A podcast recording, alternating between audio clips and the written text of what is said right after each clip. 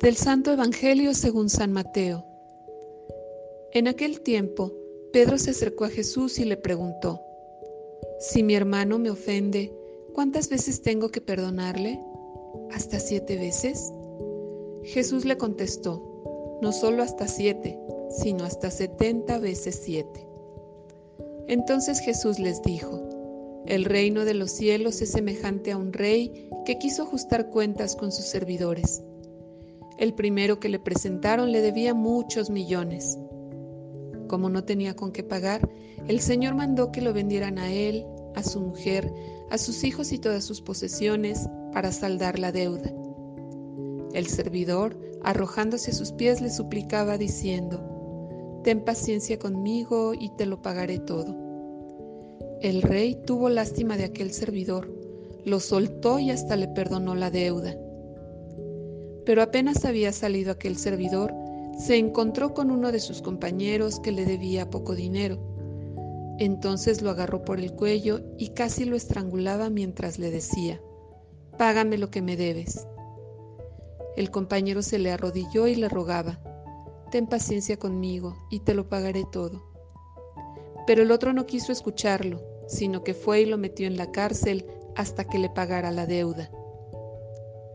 Al ver lo ocurrido, sus compañeros se llenaron de indignación y fueron a contar al rey lo sucedido.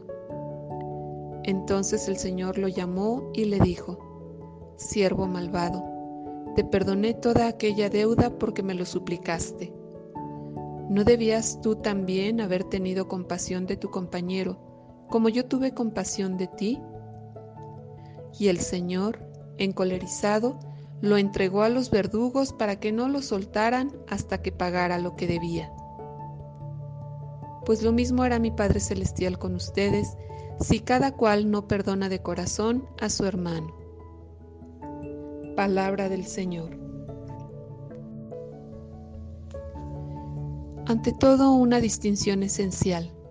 Los pecados son juzgados por Dios, los delitos son juzgados por la sociedad. La mayoría de los delitos son pecados. ¿Cuál es la diferencia? Veámoslo con ejemplos. Una mujer podría perdonar a su violador, pero no eximirlo de la cárcel, porque tiene una deuda no solo con esa mujer, sino que es un riesgo para la sociedad en general. Otro ejemplo. Un defraudador de una caja de ahorro.